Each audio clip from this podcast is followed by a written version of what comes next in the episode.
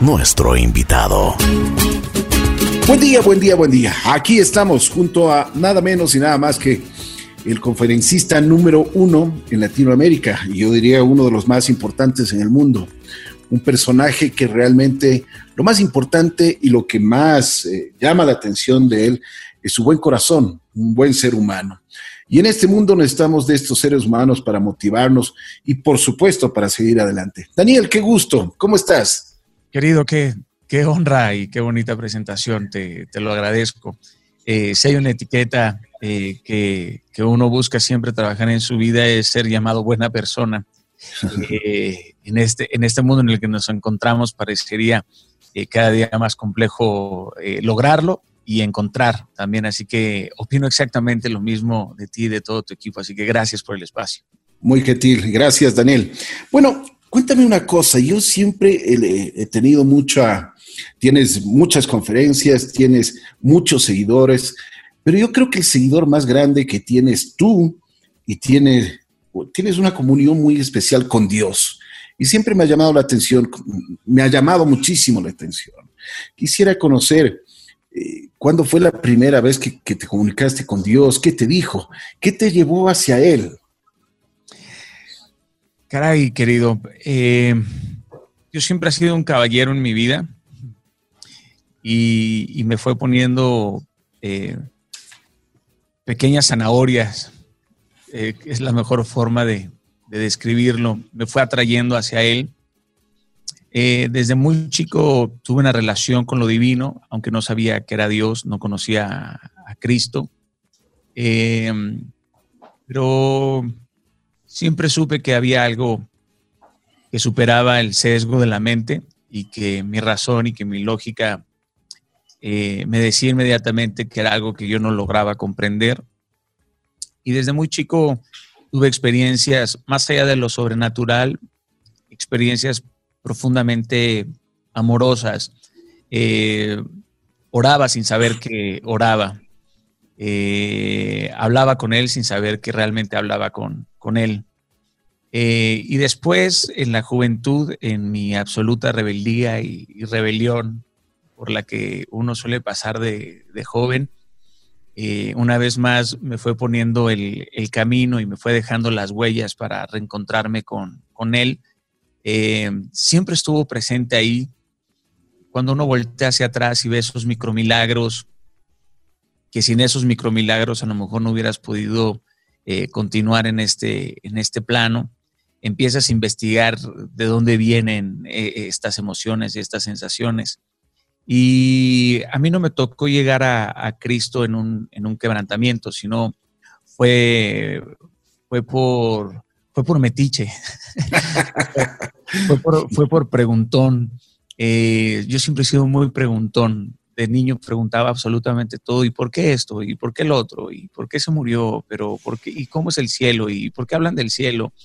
Y por estar investigando, eh, llegué a diferentes textos este, sagrados, luego llegué a la Biblia, eh, luego, a mi esposa eh, es cristiana y ella es la que me presenta a Cristo y yo llegué con las mismas preguntas a, Dios, ¿no?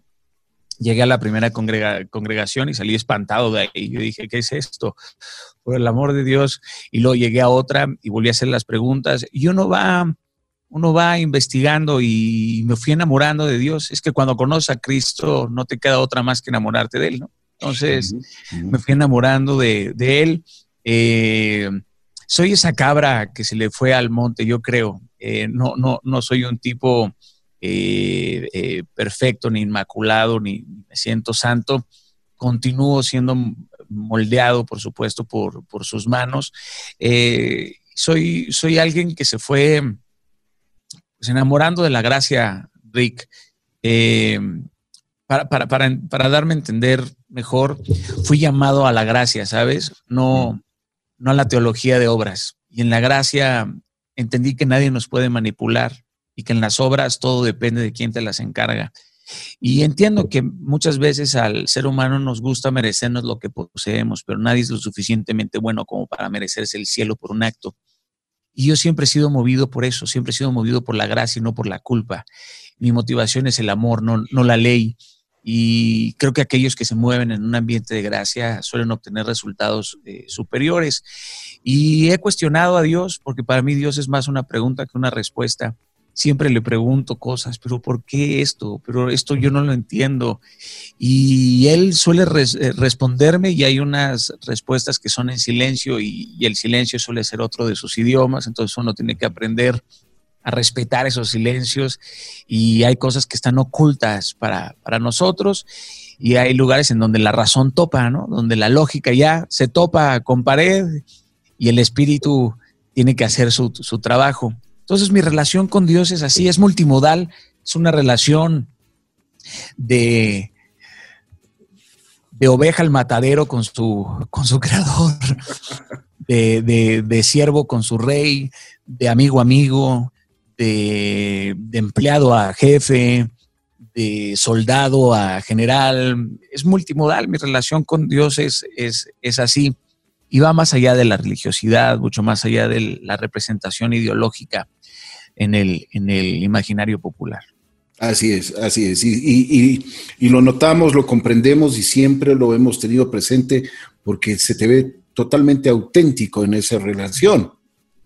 Y eso es importante en la vida ahora que tenemos esta pandemia, que tenemos, estamos pasando momentos difíciles en el mundo entero, hay mucha gente que dice que se cayó el mundo en varios aspectos, no solo en, los aspectos económicos, en el aspecto sanitario, en el aspecto, incluso hemos tenido nosotros como seres humanos muchas noches de incertidumbre, no sabemos, o sea, tenemos una ansiedad, hemos tenido trastornos del, sueño. ¿Qué, ¿Qué, piensa Daniel? Daniel, tú te debes de haber realmente, e incluso en tu hogar, debes de haber pensado muchísimo cómo puedo ayudar a la gente hoy más que nunca. Porque no, solo es, no es solo una palabra de aliento, ¿no? No, no, son los, son los hechos, no, no nada más. La retórica es padre y, las palabras tienen el poder de cambiar, pero uno también tiene que, accionar. Eh, mira, Rick, yo creo que se nos cayó la máscara antes de Halloween a todos, ¿no? Eh, la vida nos cambió. Excelente. La vida, nos cambió los planes a todos y, y, nos hemos dado cuenta que no somos tan buena compañía como pensábamos, que no nos sabemos los nombres de los mejores amigos de nuestros hijos, que ya no le dábamos 10 minutos de, de, calidad a nuestra madre, ¿no? Y, pero eso sí, si se muere, eso sí, toda una noche llorando, ¿no? Entonces, la pandemia, paradójicamente, sin trivializar el dolor absolutamente de nadie, porque no la voy a romantizar, paradójicamente nos ha dicho quiénes somos, ¿sabes? O sea, nos, ha empujado a, descubrir quiénes somos. Y muchos han descubierto que son una casa embrujada, ¿no? Está llena de, madera podrida y, de gritos. Sin duda, en esta pandemia he visto un aumento en la sensación del vacío existencial y, para, y parece estar correlacionada mucho con las innumerables opciones que tenemos de elegir ante un mundo hiperconectado. Esta absurda idea de cumplir las expectativas de millones de personas cuando ni siquiera logramos cumplir las nuestras, ¿no? La, la ansiedad, por ejemplo, no sé si tú lo viste, pero al inicio de la pandemia había una ansiedad por estar posteando todos los días, todo el tiempo, de subir contenido y contenido y contenido. Y yo veía que todo el mundo hacía contenido y subían y esto y la otra. Y, o sea, había una ansiedad por hacerse, por hacerse eh, presente, ¿no?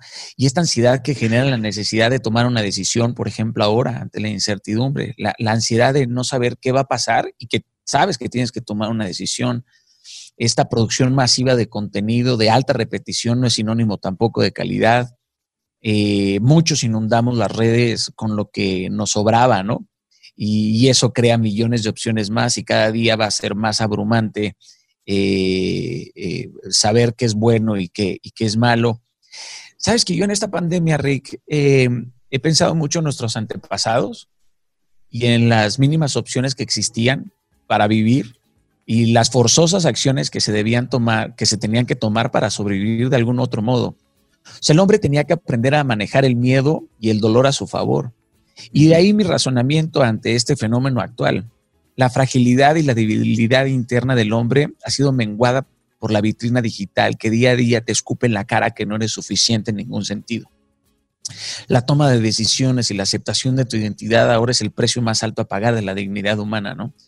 Por eso yo siempre le pido a la gente que postergue la adicción a la satisfacción inmediata sin tener que renunciar a ella de forma permanente. Hay gente que piensa que va a, postergar la satisfacción de algo y piensa que lo va a postergar para siempre, o sea, que va a renunciar a los cuatro tacos o, a la primera clase o a las vacaciones, piensa que esto ya es permanente. Y si, si uno posterga esta adicción a estas satisfacciones, le permites a tu mente y a tu espíritu reflexionar, man, contemplar. Y cuando reflexionas y contemplas, pues tu mente despierta de una forma más profunda, mucho más interna. Y este es un momento de entrenamiento. Es un momento para entrenar tu mente ante las tentaciones, para que logres el nivel de una orquesta sinfónica de excelentísimo nivel, ¿sabes? Que en lugar de estar haciendo ruido todos los días, es una bella melodía. Eh, debemos construir hábitos estables en esta pandemia y productivos, que sean automatizados, que, sean de manera sólida hábitos que nos lleven a, un lugar de bendición y no a un lugar de, perdición. Eh, hay muchos análisis que uno podría hacer de este, de este momento, ¿no? Ve la división que está sucediendo en toda América, ¿no? Estamos eh, cavando una zanja de división cada día, cada día, cada día, cada día, más amplia, más amplia, más amplia. Eh, caray, te voy a dar el micrófono porque si me lo dejas me voy a quedar de aquí a mañana. No, no, no, estamos maravillados, así que dale, tranquilo, Daniel. No, no, no, y, me, apasiono, me apasiono. No, no, no, y, sabes que me, es muy grato para mí conversar contigo. Me impresiona mucho cómo tú eres como, como persona y cómo, cómo comunicas. Y eso es importante, cómo llegas a la gente. Eso, ya quisiéramos muchísimos tener esa habilidad, ¿no? Ese don, ese don. Bueno, yo, yo creo, siempre he creído que, que es posible entrenarlo, fíjate. Eh, para comunicar hay que tener la motivación correcta. Ni siquiera las palabras grandilocuentes o la elocuencia. Hay que tener la motivación correcta. Las palabras aparecen cuando la emoción es la emoción correcta, el deseo es el, el deseo correcto. Porque cuando nuestro deseo es impresionar o cuando nuestro deseo es otro, uno solito pierde la elocuencia o la, o la seguridad. Y el carisma luego parece algo completamente místico, ¿no? Pero es algo también que se, es algo también que se, que se entrena. Es algo que viene profundamente del, del, corazón, del, del alma. Eh, me llama la atención que, comunicar es importantísimo, es mi más grande, es mi más grande pasión. Yo soy un obsesionado por encontrar siempre nuevas formas de, comunicar, ¿no? Eh, de hecho, hay, hay personas con las que me puedo comunicar mejor, con ciertas tribus. Últimamente me ha sido muy complicado comunicarme con, con aquellos que aman a Dios, fíjate. Últimamente he percibido una brecha más grande entre aquellos que aman a Dios y entre aquellos que aún no le conocen. Parece un espacio, de hecho, ya casi irreconciliable, Rick. Y esto me lleva a pensar que el trabajo del bien no es mirar cómo se pierden o cómo se van los malos, pero lamentablemente muchos solamente miran o critican o condenan al pecador y lo miran con desdén, ¿sabes? Como desde una santidad que sabemos que es mentira, aunque la santidad es un camino y es un proceso de toda la vida, pero sentirte santo siendo hombre es, es un engaño, ¿no? O sea, nadie lo es y nadie lo será y el único santo pues es Cristo y él aún así fue por los más perdidos y los más sucios, ¿no? Les amó, habló con ellos, comió con ellos y mientras él caminaba en esta vida, eh, nos dejó el hecho más claro, ¿no? Que, que, murió por todos, incluyendo por el asesino, el violador. Y es justo ahí en donde se revela la incomprensible gracia y la infinita misericordia de Dios para la mente humana. ¿Cuántos no han dejado de regresar a las congregaciones o a la gracia de Dios por el chisme de un amigo, de un hermano? ¿O cuántos nos han decepcionado por el hurto de un pastor? ¿Cuántos nos han decepcionado por la promiscuidad de un líder en el ministerio? Y a ellos sí les dan el espacio de la redención. De verdad. O sea, por ellos la iglesia sí ora, pero por las ovejas que no han llegado o que se van, ¿quién va por ellas? Es inaudito. Hoy al mundo espiritual le preocupa más ver a alguien tomarse una cerveza o bailar sensual o escuchar reggaetón o decir groserías. Y por estas razones, la iglesia evita a toda costa tener contacto con ellos, ¿no? Como si se tratara de una peste. Yo por eso creo que hoy el ejército de Dios debe de trabajar de forma, de forma ofensiva, no defensiva. Tenemos que ser más creativos, más sagaces que el mal. De hecho, tenemos que usar las herramientas del mal contra ellos mismos. Debemos de ir y escurrirnos en el mundo para hacer sal, Ricky, y luz en donde abundan las tinieblas y, si nos es necesario vestirnos de tinieblas, hablar como perdidos, adoptar estrategias que para la cúpula evangelística o religiosa sean negativas o, no efectivas. Nosotros tenemos que intentarlo o mínimamente hacer el esfuerzo. Eso es lo que yo veo en esta pandemia, Rick, que, la, indiferencia nos, que la indiferencia nos está matando. O sea que ya la indiferencia ya es ya el individualismo, ya la indiferencia es, o sea, yo veo a la gente pues, que ya no, o sea, cruzas al lado de alguien que está llorando y no te detienes a decirle algo, ¿sabes? O sea, yo no puedo dejar de, señalar de, de, hipócritas, de imbéciles y de insensibles a alguien que ve a alguien llorando y no le dice, ¿estás bien? No debería de ser esta pregunta la pregunta más importante de nuestra vida. ¿Estás bien? ¿Cómo te puedo ayudar? a pesar de que no comparta contigo ni ideologías políticas, ni espirituales, ni creencias. Esta es la única forma en que yo veo, por lo menos, de tejer, ¿no? O de pegar esta división tan profunda en nuestra, en nuestra sociedad. Así es. Y estoy de acuerdo con lo que tú dices, porque siempre somos santos cuando vemos los pecados de los demás. Sí, amigo. Sí, sí, sí, total, total, totalmente. Lo peor, no es malo ser santo o querer ser santo, pero, sentirte santo, creerte santo. O sea, ¿qué, liberar, ¿qué liberador o qué libertad se siente aceptar lo hipócritas que somos? ¿no? Es, sea, mirarte al espejo y decir, hola hipócrita, ¿Cómo, cómo, estás? ¿Cómo te despertaste? Hoy, ¿cómo vas a dejar de ser un poco hipócrita? ¿no? O sea, cuando aceptamos esta frustración y, dejamos de mirar con desdén y sabes, sabes que yo pienso, pienso en esto, este, Rick. Em, yo en las redes sociales, en, eh, últimamente he estado viendo las críticas, ¿no? Y, uno dice, no, no me doy a entender por qué la gente se ríe de los sueños de otros, ¿sabes? Son sus sueños, cabrón. O sea, si sus sueños te opacan es porque tus sueños no brillan lo suficiente, ¿sabes? O sea, lo que no te gusta de mí, extirpalo de ti. Lo que no me guste de ti, lo extirparé también de mí. Pero esta necesidad de siempre estar mirando que otros son...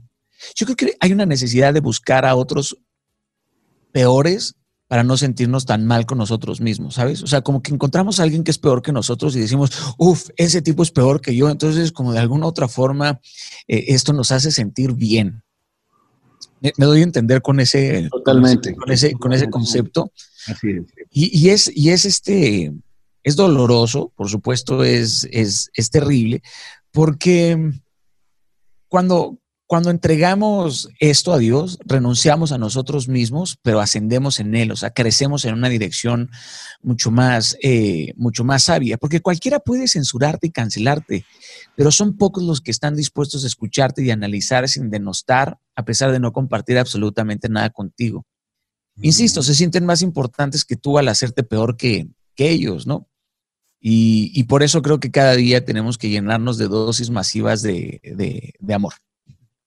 Daniel, tú tienes muy clara la película, y no solo la película, sino la vida.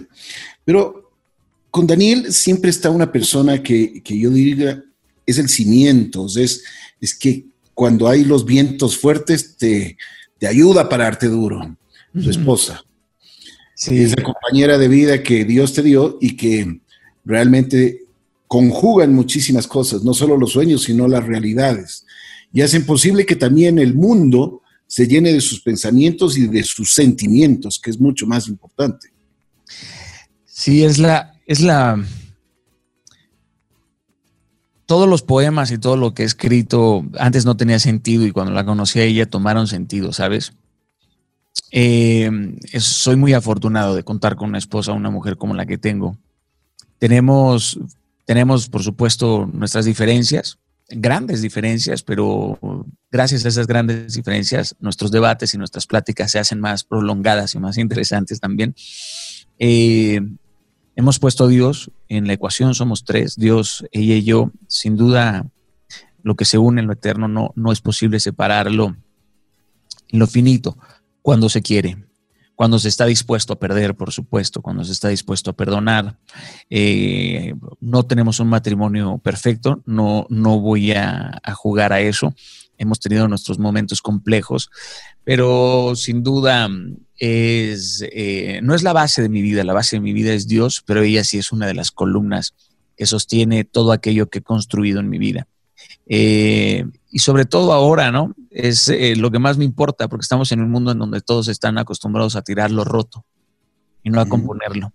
Donde las relaciones son souvenirs de una noche. Donde si no te dan lo que quieres. Sí, si no me da lo que quiero, me voy. Pero, pero, pero bueno, eh, así es, ¿no? Eh, souvenirs de una noche, ¿no? Andan saltando de cama en cama y luego se terminan por romper el alma y, y el alma, el alma no es algo que se pega. Entonces, eh, el amor siempre busca reunir para otros, Rick. El amor cultiva y entrega generosidad.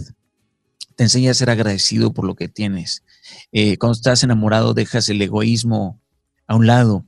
Te empuja a desarrollar el hábito de dar. Por eso la mejor forma de extender tus días en la vida es amando. La mejor forma de navegar en el tiempo es amando sabiendo que pronto hay una muerte, pero que si nos encuentra amando, le habremos ganado a la muerte, porque el que ama es sabio y tiene en cuenta la brevedad de la vida, Rick.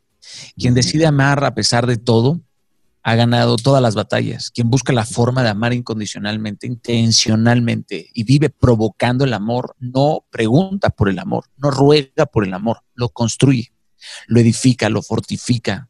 Eh, quien vive para el amor aprende a amar a pesar de los errores. El amor, eh, Rick, nos, nos ayuda a mirar las equivocaciones con misericordia y nos aleja de la condena de la vergüenza, ¿sabes? Te tienes que amar tanto para que puedas vaciarte en otros, por supuesto, porque eh, eh, del odio nunca has visto salir algo, algo bueno, ¿no? Es más, ama tanto hasta que no tengas espacio para odiar a nadie. Llénalo todo de amor. Y si ves a alguien vacío, pues llénalo de amor, no de juicios. Y eso es lo que he aprendido amando, Rick. Yo por eso vivo enamorado de mi esposa. qué bueno, qué bueno. Daniel, ahora entras en una etapa diferente, una, bueno, no tan diferente, pero es parte de la comunicación. Tienes la oportunidad de, poner un, e inaugurar tu podcast. Y, por supuesto, tener a gente importantísima gente, bueno, importante en, sus distintas actividades. Me refiero a expresidentes, a deportistas, a cantantes. Hoy mismo eh, escuché a, don Francisco conversando contigo, pero es gente que te alimenta muchísimo a ti. Sí, sí, sin duda. por ejemplo, tú has tenido la oportunidad de estar con el presidente Obama, expresidente Obama, y que por supuesto siempre tú, con la misma humildad y sencillez, eh, vas, vas, donde te, vas donde te invitan, pero también adquieres muchísimo. Les chupas todas las cosas que son importantes, positivas a estas personas. ¿Cómo te has sentido? A ver, cuéntame y también cómo, de dónde sale esta idea, porque me parece fantástico.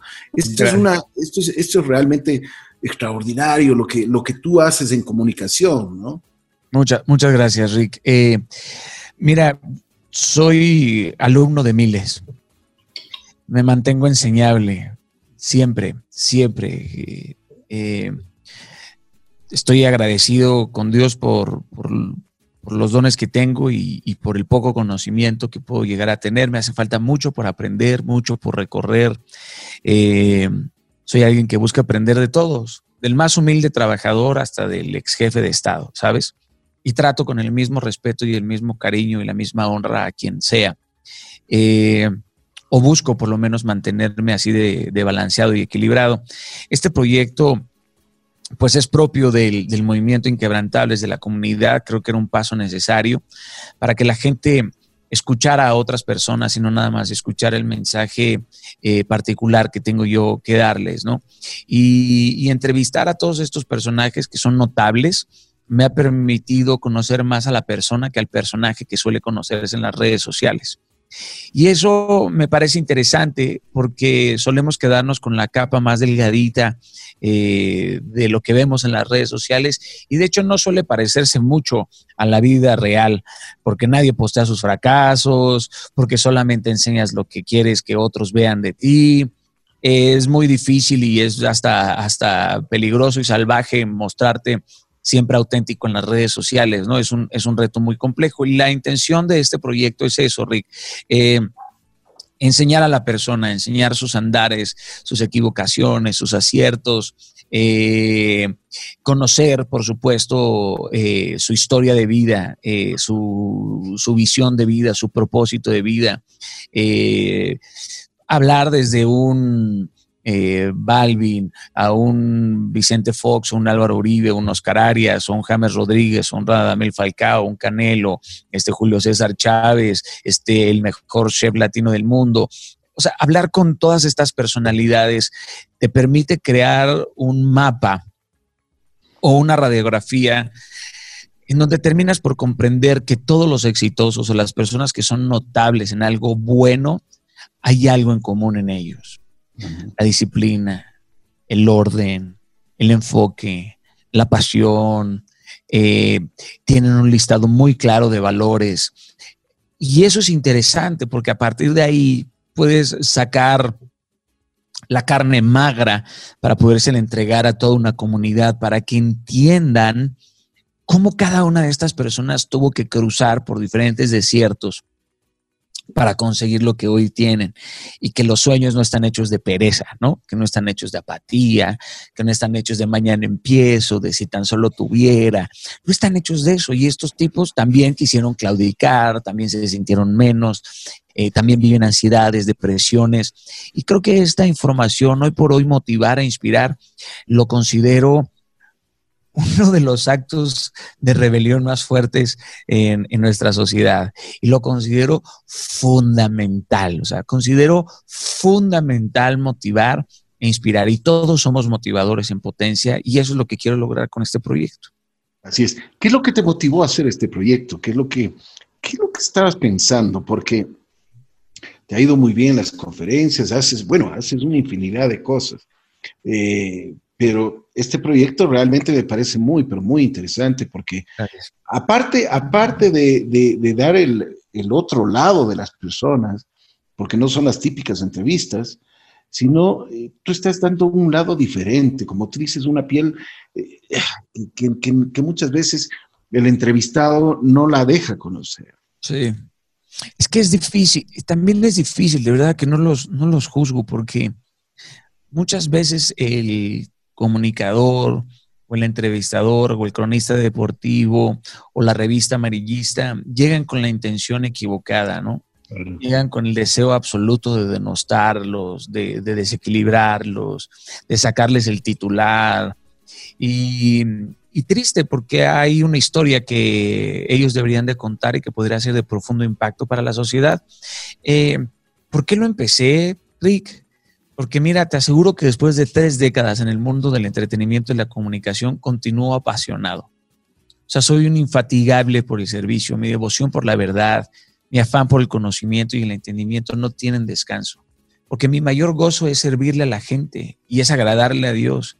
Y, y por eso siempre quiero marcar tendencia, ¿no? Y que estas tendencias se conviertan en tendencias globales eh, y estoy tan agradecido, por supuesto, que toda la familia de Inquebrantables me apoyen, que todos nuestros colegas en diferentes lugares, como lo son ustedes, nos abran espacios para poder hablar de estos proyectos, porque al mismo tiempo, cuando tú me abres un espacio y me permites llegar a tu gente, tú formas parte de esto. O sea, tú me estás dando, me estás permitiendo en tu plataforma. Entonces, tú eres alguien ya de servicio, eres alguien que está contribuyendo a ayudar a la vida de alguien. El simple hecho de prestar tu plataforma. Y eso es lo bonito, ¿no? Esta convivencia, esta, este partnership con diferentes colegas alrededor de Latinoamérica y decir, esto es un movimiento en donde todos mis colegas pues forman parte de Inquebrantables y me ayudan a seguir llevando este mensaje, ¿no? Eh, por eso, porque creo que tú, yo, muchos estamos comprometidos con servir, con ayudar a la sociedad, o sea, llevar contenido que genere valor y significado. Así es, de acuerdo. ¿Cuándo, dónde Porque eso es lo más importante. ¿no? ¿Por qué tan caro? No, este, es totalmente gratis. Eh, totalmente gratis. Todos los miércoles y sábados, Rick, a las 7 de la noche, en horario de la Ciudad de México. Este, creo que compartimos. de la noche, ¿no? Es el, mismo horario, es el mismo horario con, Ecuador. Creo que en Guayaquil se cambiaría el, horario. Este, pero en con Quito, Quito creo que sí es el mismo, el mismo horario. 7 de la noche, miércoles y sábados. Todos los miércoles y sábados un nuevo episodio. Eh, eh, está en todas las plataformas. Si quieres ver en video, vete a YouTube o a Facebook o a Instagram Ahí está el video, está producido casi, casi como un programa de televisión, se va ilustrando, eh, hay narrativa, hay musicalización, están las frases con los highlights.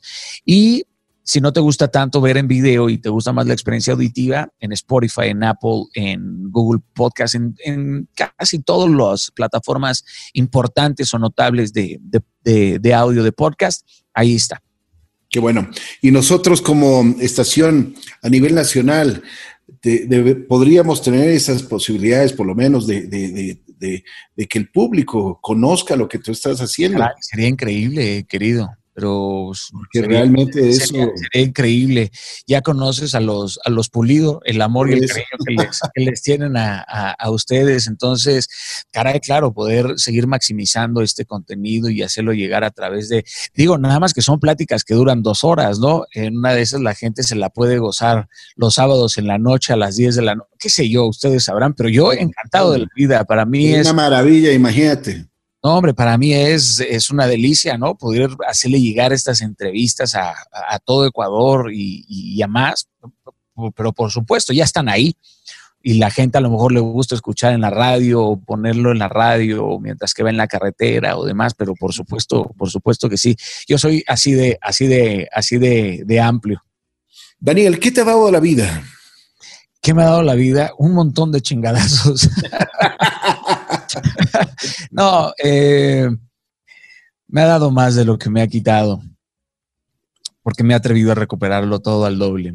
Eh, yo, soy, yo soy una historia triste con final feliz, Rick. Soy una historia triste con final feliz. Soy de esas, soy de esas historias que no aceptaron el último capítulo en donde todo terminaba en caos.